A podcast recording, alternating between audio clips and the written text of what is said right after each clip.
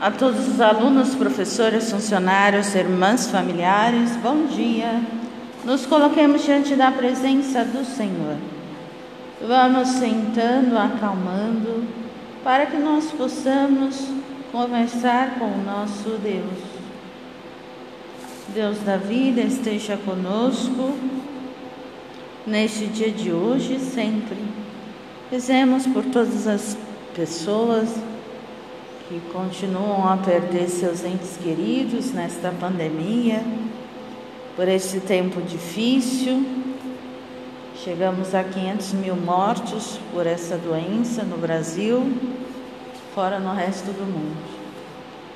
Precisamos pensar o que Deus nos quer ensinar com essa realidade. Deus não é feliz por a humanidade estar sofrendo, mas Ele permite que passemos por isso. Peçamos a Ele que esteja conosco, nos fortificando, nos dando alegria, nos dando esperança e entendermos também qual é o projeto de vida que Ele tem para cada um de nós. Pois se estamos aqui, é porque Ele nos permite estarmos com o sopro da vida até este momento. Em nome do Pai, do Filho e do Espírito Santo. Amém. O Evangelho de hoje é segundo São Mateus e nos diz o seguinte: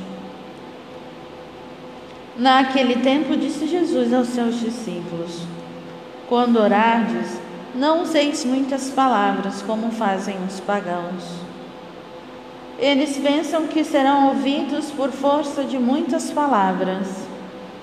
Não sejais como eles, pois vosso Pai sabe o que precisais, muito, muito antes que vós o peçais. Vós deveis rezar assim: Pai nosso, que estás no céu, santificado seja o teu nome. Venha o teu reino. Seja feita a tua vontade assim na terra como nos céus. O pão nosso de cada dia dá-nos hoje. Perdoa as nossas ofensas, assim como nós perdoamos a quem nos tem ofendido.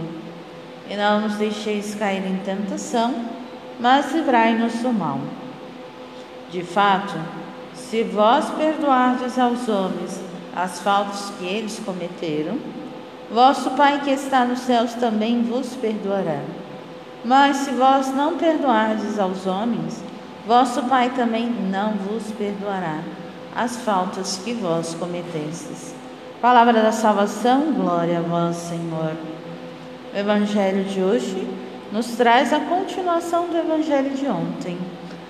Mais uma vez o Senhor nos pede coerência. Não é necessário falar muitas palavras para que o Senhor possa nos escutar. Existe no nosso país muitas pessoas que por devoção rezam para várias várias situações. Tem até um caderninho de oração ou tem até vários, várias orações juntas e rezam e rezam. Se é a forma que, que cada um encontrou para rezar, tudo bem. Mas é necessário aprofundar a nossa fé. Como aprofundamos a nossa fé? na experiência real com o Senhor. E isso não se dá em muitas orações, como diz a palavra de Deus, mas se dá de uma forma silenciosa. É você pegar um trecho da Bíblia, né, que chama Lexio Divina, muito é, é um jeito de rezar beneditino próprio. A Lexio Divina nos ensina a contemplar, meditar, refletir, a orar. Então, assim, você se coloca num lugar, pega um trecho da palavra de Deus e fica no silêncio daquela palavra com o Senhor. Isso você vai aprofundando a sua fé. O momento de oração é muito importante, porque às vezes a gente entende que rezar é só repetir palavras. Eu rezo 20 terços todo dia, eu rezo é, 50 novenas todo dia. Mas qual a eficácia de tudo isso para a sua vida? Qual é a transformação que isso te traz na tua vida? Não estou dizendo que rezar novenas, rezar orações não seja importante, mas tudo com a justa medida, não é só. É importante também meditar a palavra do Senhor, aprofundar a palavra do Senhor, estar com o Senhor. É isso que a palavra de Deus nos ensina. E não é força de muitas palavras mas simplesmente está na presença de Deus. E aí nos ensina a rezar o Pai Nosso. O Pai Nosso, se formos meditar trecho por trecho, não é fácil de viver.